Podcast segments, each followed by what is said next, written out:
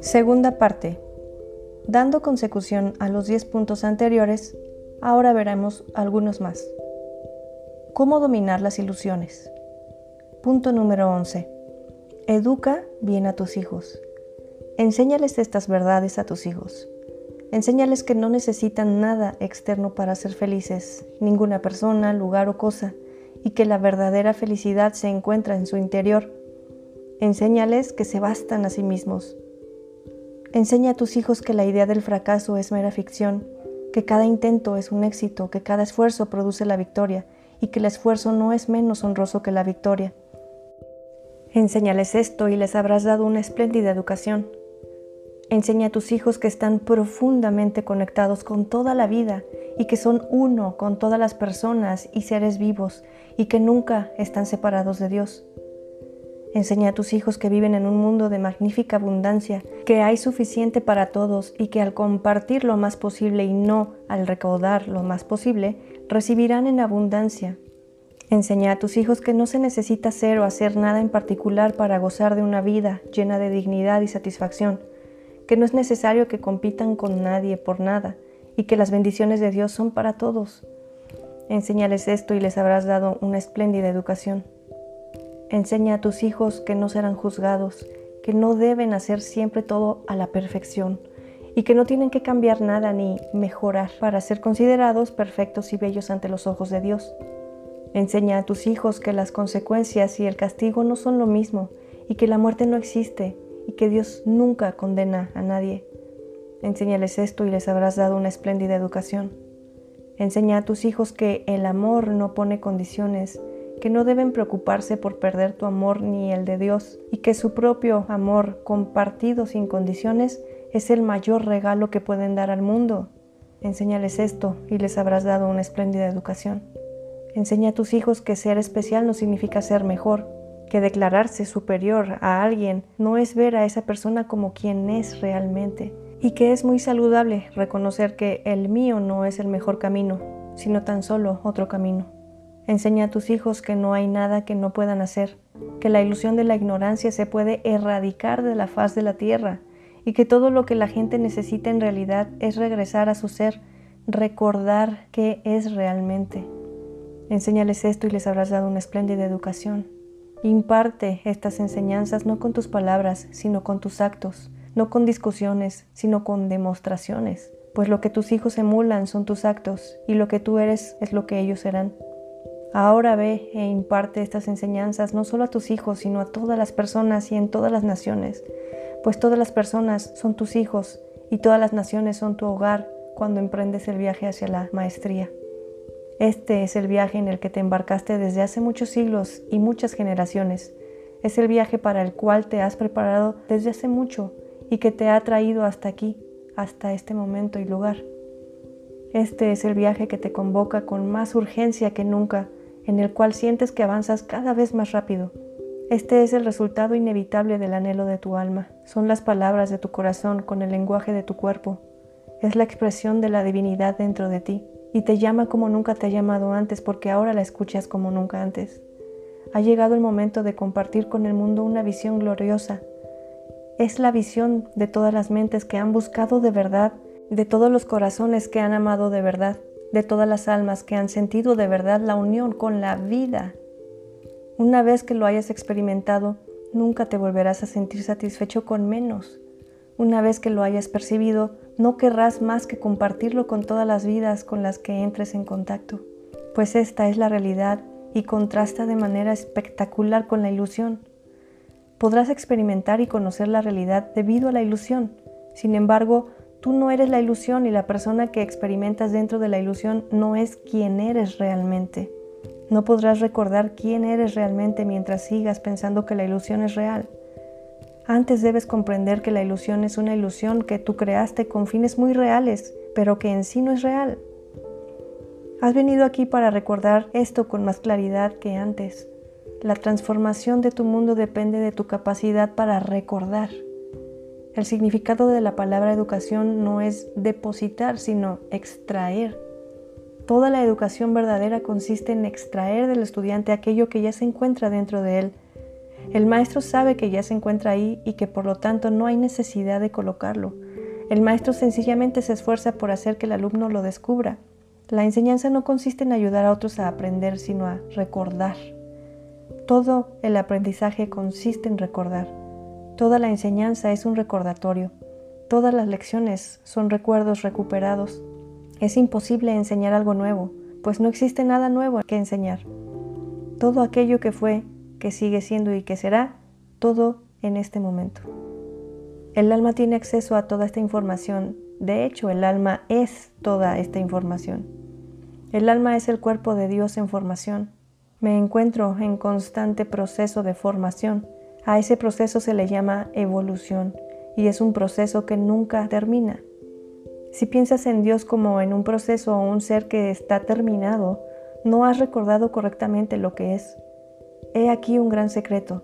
Dios no está terminado, ni te ha terminado a ti. Dios nunca acaba contigo. Esto se debe a que tú eres lo que es Dios.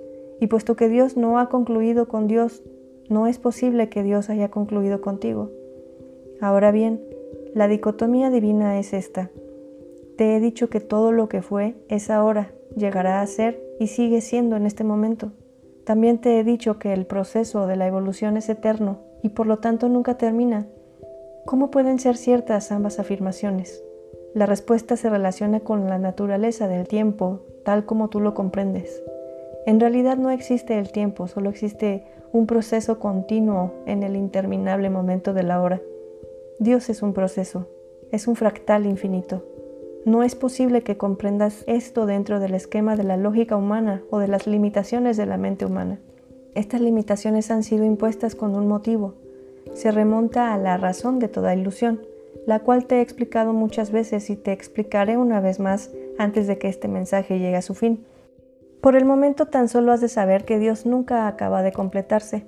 El proceso por medio del que me experimento a mí mismo es constante, interminable e instantáneo. El aspecto de mí que se manifiesta como vida humana en la tierra se transforma constantemente, incluso en este momento está transformándose. En este preciso momento tú decides conscientemente el papel que desempeñas en esta transformación. Tu decisión se hace evidente en el simple acto de tomar este libro. No lo habrías tomado ni mucho menos habrías escuchado hasta aquí si no tuvieras la intención, en un nivel muy profundo, de regresar a la conciencia. Aunque pienses que estás escuchando este libro con un enfoque escéptico o crítico, es tan solo una ilusión tuya. En el fondo tu propósito al acercarte a este mensaje es producir todo un proceso recordatorio. Este recuerdo está ocurriendo ahora en todo el mundo en toda la sociedad humana. Comenzó con gran entusiasmo y puedes ver muestras de ello en todo lo que te rodea. Ustedes se aproximan a la segunda etapa del proceso de transformar la vida de su planeta y podrán finalizarlo en un periodo muy breve, dentro de unas décadas o después de una o dos generaciones si así lo eligen.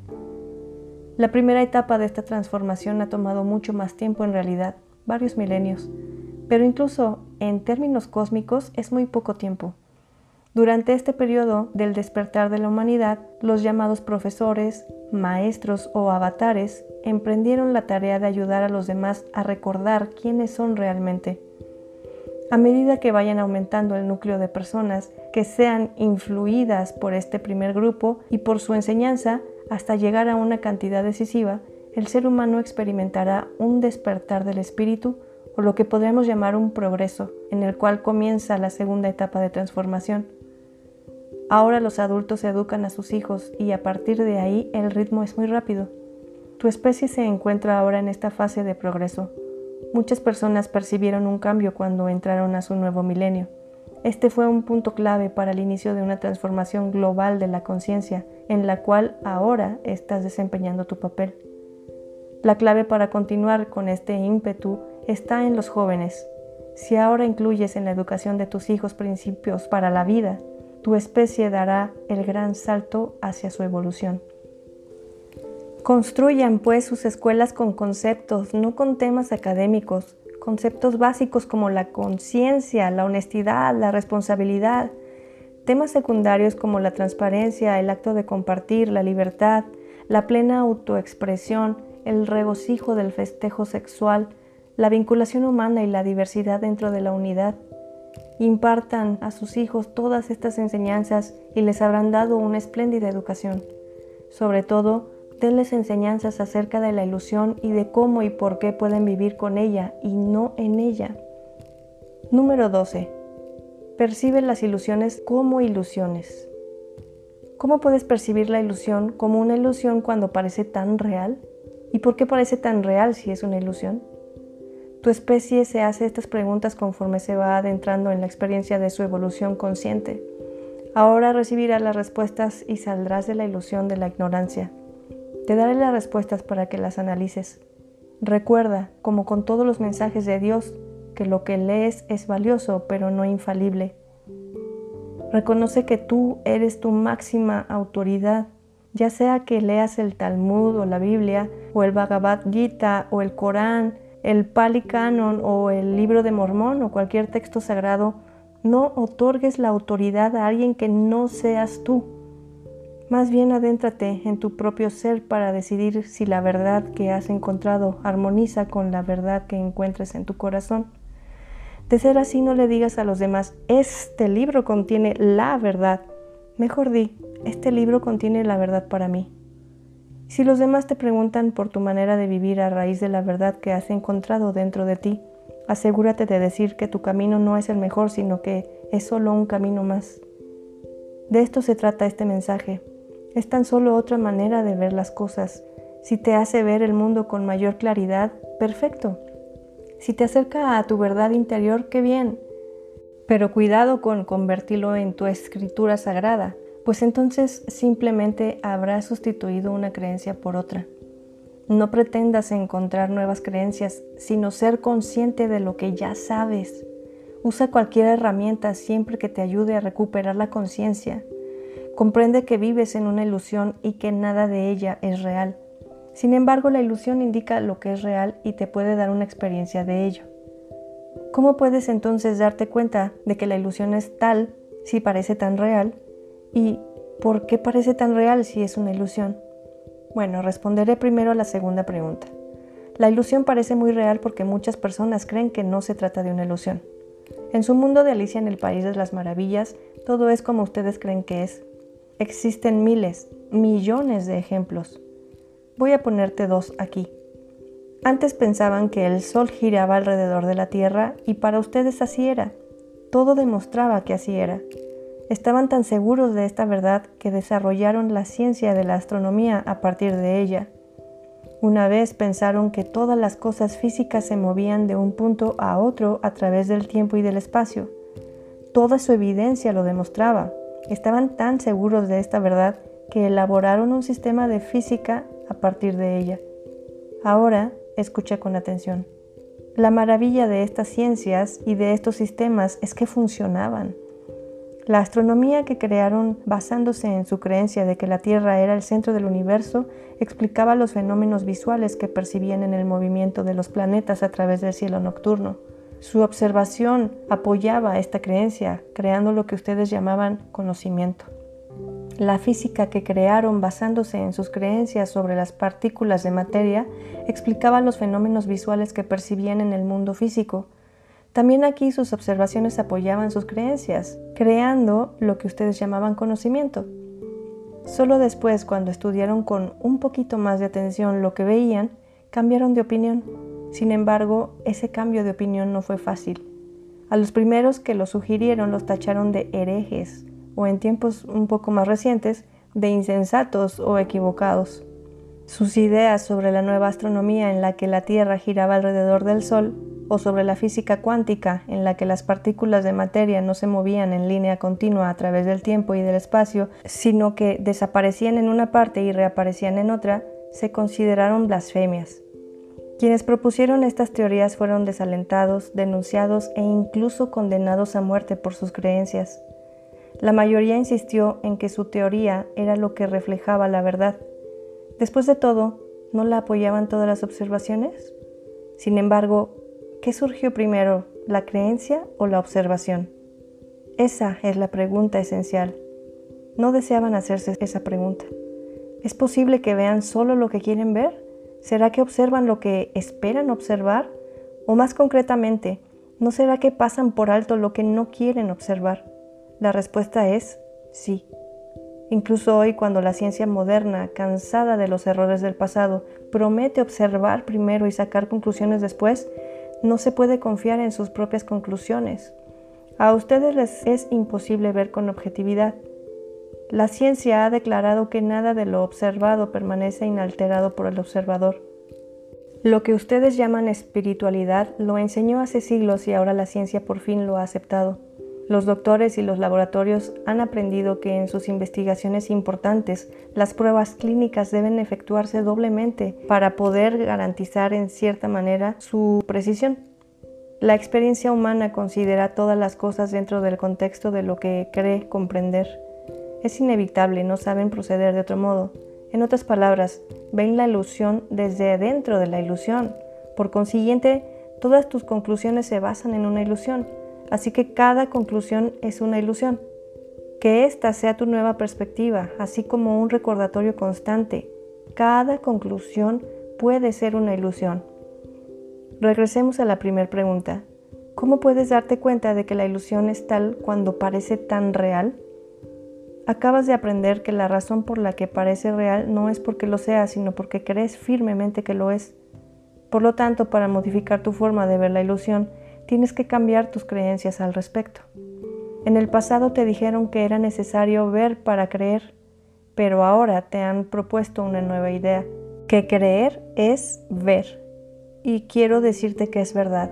Si cuando confrontas la ilusión aceptas que se trata de una ilusión, la podrás ver como tal a pesar de que te parezca real.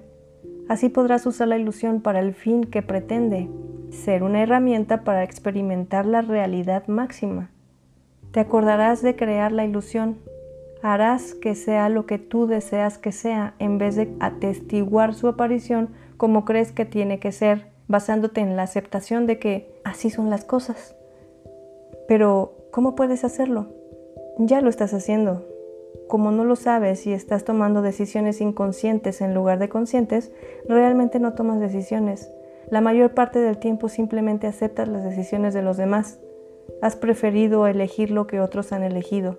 Así pues, vuelves a vivir la historia cultural de tus antepasados, como a su vez hicieron ellos, retrocediendo hasta la séptima generación. El día que dejes de elegir lo que otros han decidido por ti, será el momento de tu liberación. Entonces no escaparás de la ilusión, pero te liberarás de ella. Saldrás de la ilusión, pero continuarás viviendo con ella, libre de su control sobre ti o tu realidad. Tú la vas a controlar. Una vez que comprendas el propósito de la ilusión, no decidirás darla por terminada hasta que tu objetivo individual sea satisfecho. Tu propósito no es tan solo conocer y experimentar quién eres realmente, sino también crear quién serás en el futuro. Tu objetivo constante en volver a crearte en cada momento del presente, en la próxima y mejor versión de la versión más maravillosa que jamás hayas tenido acerca de quién eres. Este es el proceso al que han denominado evolución. Este proceso no tiene por qué afectarte negativamente Puedes estar en este mundo sin pertenecer a él. Cuando lo entiendas comenzarás a percibir el mundo como tú elijas. Comprenderás que la experiencia misma es una acción y no una reacción, algo que estás creando, no experimentando. Cuando asimiles esto, tu vida cambiará. Cuando haya suficientes personas que lo entiendan, tu planeta cambiará. Todos los que han comprendido este secreto han sido catalogados de maestros. Los que lo han enseñado reciben el nombre de avatares y los que lo han vivido son llamados bienaventurados. Por tanto, bienaventurado seas. Para vivir como un maestro iluminado debes volverte hereje y blasfemo, pues no creerás en lo mismo que creen los demás y ellos negarán tu nueva verdad cuando tú niegues su antigua verdad. ¿Te das cuenta lo importante que es la rebeldía en virtud para la raza humana? Negarás que sea real el mundo que experimentan los demás, como hicieron los que negaron que la Tierra era plana. Igual que entonces te opondrás a lo que parece indiscutible según las apariencias. Igual que en aquellos tiempos Esto provocará discusiones y desacuerdos. Te embarcarás en mares tempestuosos para descubrir horizontes infinitos y como entonces descubrirás un nuevo mundo. Es el mundo que estabas esperando y al que estabas destinado desde el comienzo de los tiempos. También el tiempo es una ilusión, de modo que lo más correcto es decir, desde el comienzo de la ilusión. Recuerda, la ilusión no es algo que sobrellevas, sino algo que eliges. No tienes que vivir en la ilusión si no lo deseas. Estás aquí porque así lo deseas. Si no lo desearas, no estarías aquí. Sin embargo, has de saber que la ilusión en la que vives es creada por ti. No la crea nadie más para ti. Quienes no desean tomar la responsabilidad de su vida dicen que Dios es quien la crea y que no les queda más remedio que aguantarse. No obstante, yo te digo que el mundo en el que vives es así porque así lo han elegido. Cuando ya no deseen que el mundo sea de este modo, lo cambiarán esta es una verdad que muchos no pueden aceptar, pues para aceptarla tendrían que reconocer su complicidad, y eso es algo a lo que no están dispuestos. Preferirían ponerse en el papel de víctimas, renuentes en el lugar de ser co-creadores involuntarios.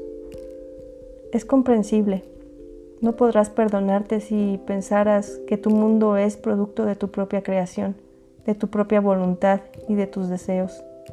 ¿Y por qué no podrías perdonarte? Porque piensas que yo no te perdonaría. Te han enseñado que hay cosas imperdonables. ¿Y cómo te vas a perdonar algo que Dios no te perdonaría? No puedes. De modo que optas por lo segundo. Niegas haber tenido nada que ver con ello. Niegas tener la responsabilidad de algo que piensas que yo consideraría un pecado imperdonable. Qué idea tan retorcida porque si ustedes no crearan el mundo tal cual es, entonces, ¿quién?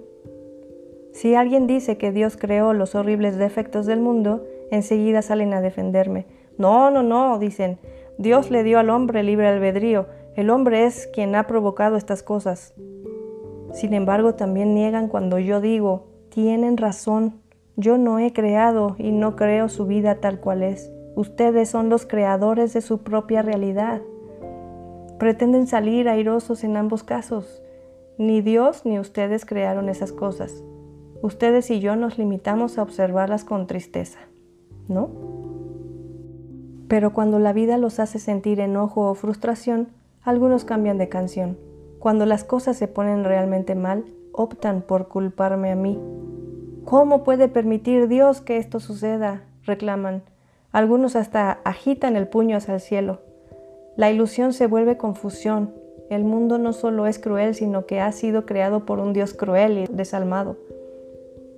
Para apoyar esta idea tienen que partir de la base de que están separados de Dios, puesto que ustedes nunca crearían un mundo cruel y desalmado, ¿verdad? ¿Se imaginan a un Dios capaz de hacer lo que ustedes nunca harían y piensan que están sometidos a sus caprichos? Eso lo han hecho por medio de la religión. Sin embargo, todavía encuentran una contradicción más, ya que el Dios de sus más relevados razonamientos tampoco haría estas cosas. Entonces, ¿quién? ¿Quién sigue haciéndolas? Alguien debe ser responsable, pero ¿quién? Aquí entra Satanás. Para resolver la contradicción de que un Dios amoroso haga las cosas tan poco amorosas y para escapar de sus propios actos, crearon a un tercer personaje, el chivo expiatorio perfecto, el diablo. Por fin se entiende todo. Existe otro ser que se interpone entre lo que ustedes desean y lo que yo deseo, y que nos amarga a todos la existencia. Ustedes no son los responsables de que el mundo en el que viven sea insensible y carente de afecto. Ustedes no lo hicieron así, dicen. Tal vez digas, bueno, quizás sí haya participado en su creación hasta cierto punto, pero no fue por mi culpa. El diablo me obligó. Una frase cómica se ha convertido en tu teología. ¿O será que tu teología se ha convertido en una frase cómica? Solo tú puedes decidirlo. Punto número 13. Comprende el propósito de las ilusiones.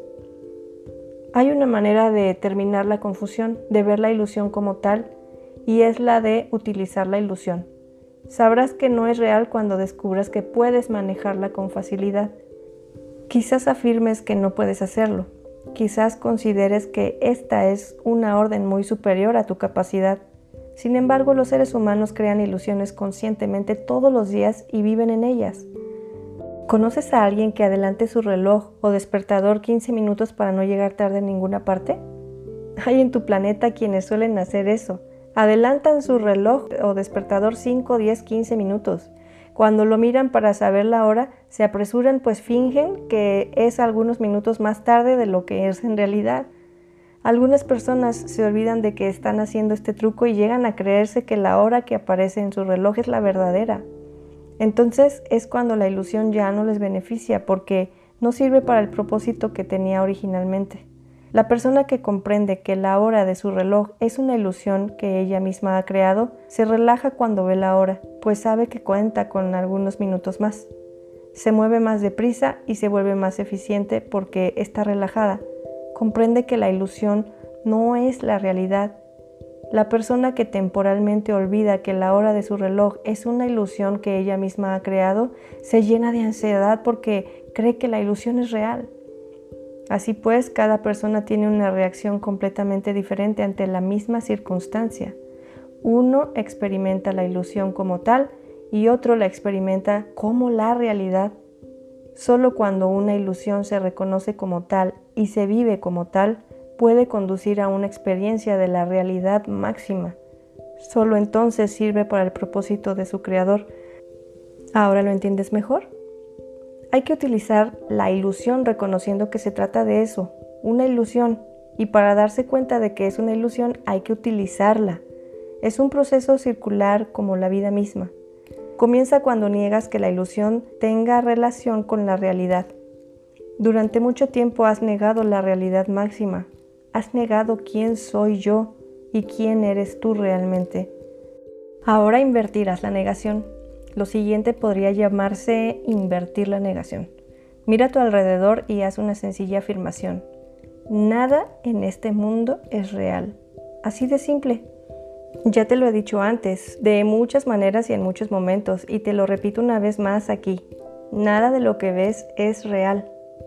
O mejor dicho, nada de los conceptos que ahora tienes en la mente son tal cual es la realidad máxima. Es tu reloj adelantado 10 minutos. En realidad te estás mirando a ti mismo. En otras palabras, utilizas un truco en el que piensas que lo que no es, es.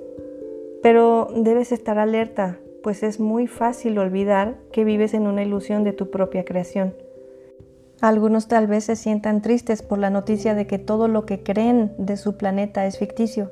Sin embargo, no deben sentirse descorazonados, pues su mundo es un regalo fabuloso, una maravilla para que la contemplen, un tesoro para que lo disfruten.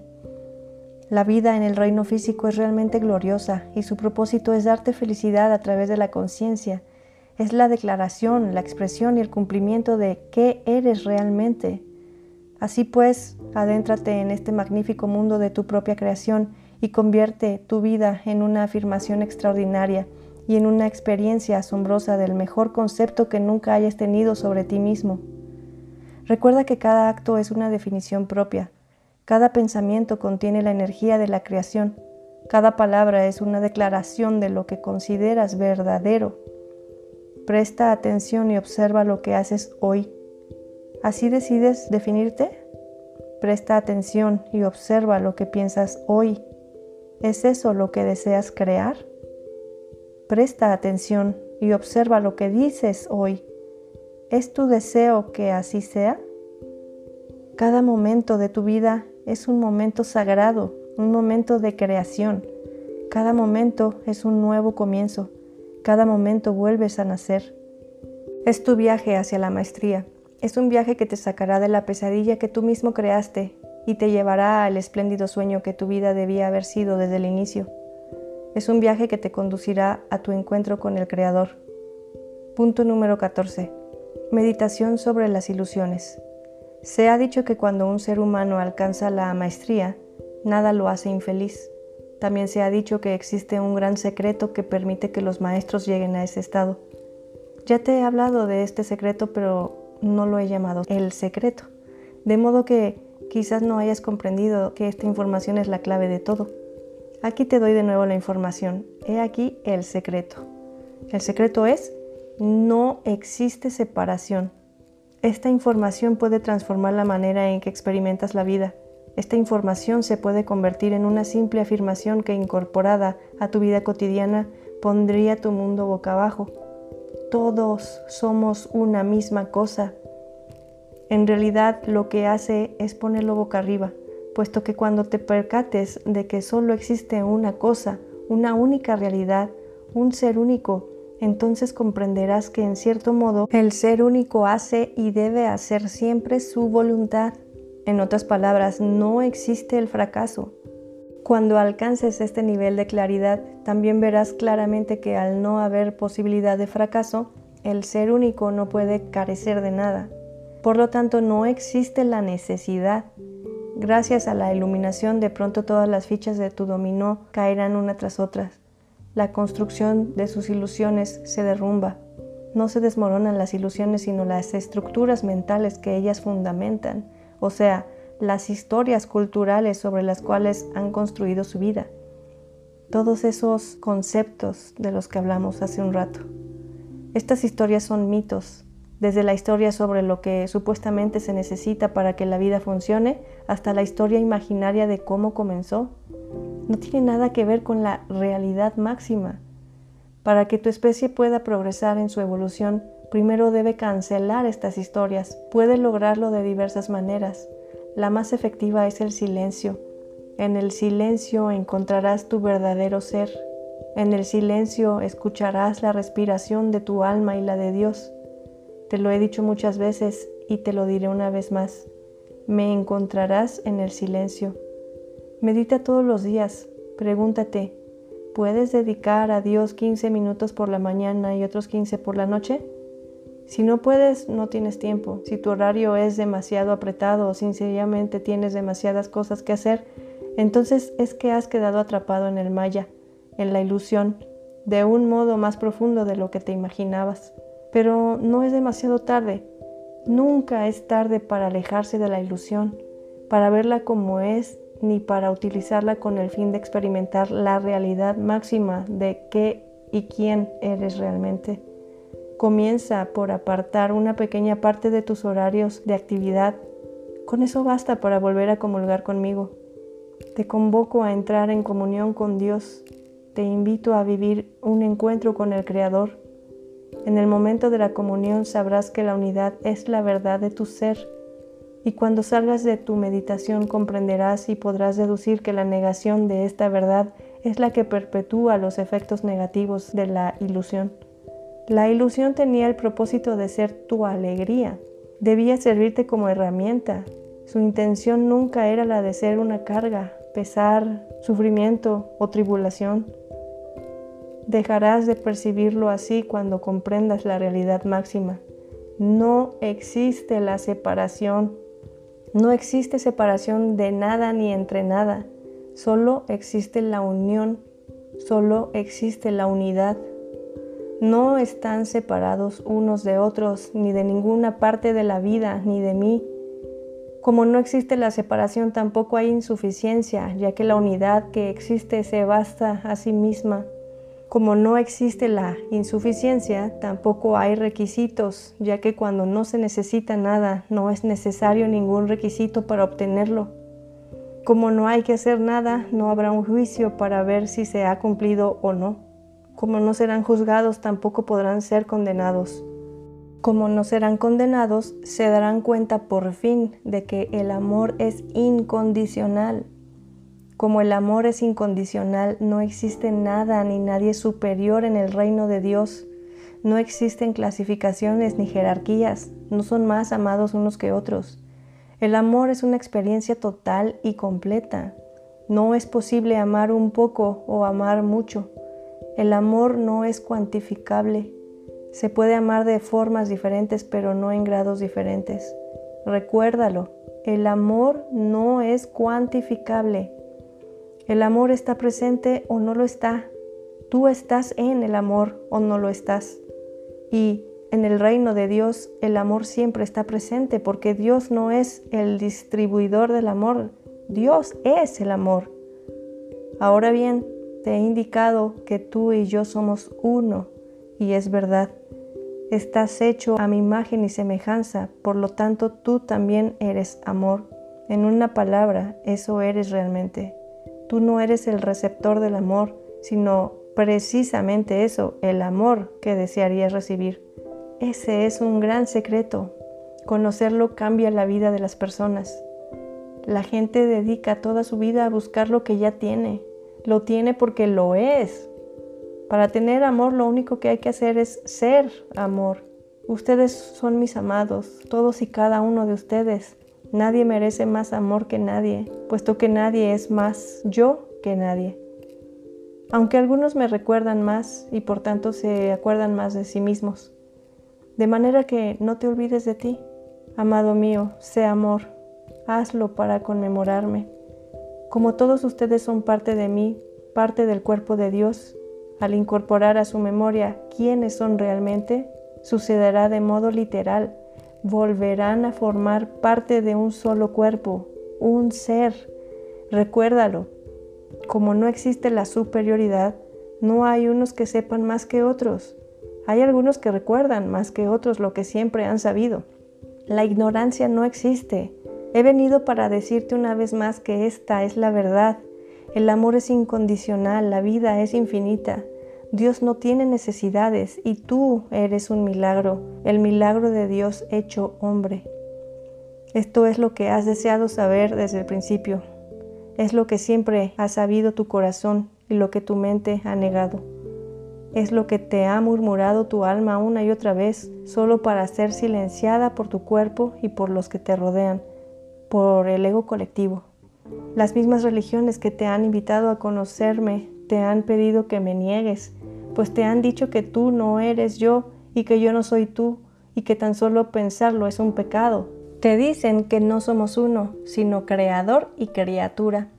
Sin embargo, el que te rehuses a aceptarme y a reconocerte como uno conmigo ha sido el origen de todo el dolor y todas las penas de tu vida. Te invito a participar en un encuentro con el Creador lo encontrarás en ti.